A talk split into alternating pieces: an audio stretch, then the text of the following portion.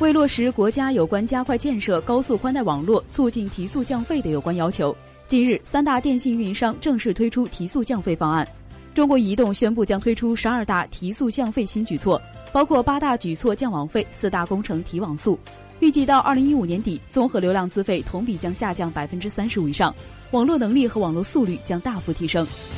中国联通采取四项措施，降低全网移动用户数据流量综合单价百分之二十以上。中国电信近期将推出一系列套餐和流量包优惠活动，大幅降低消费者手机流量使用价格。中国电信预计今年流量资费平均降幅将达百分之三十左右。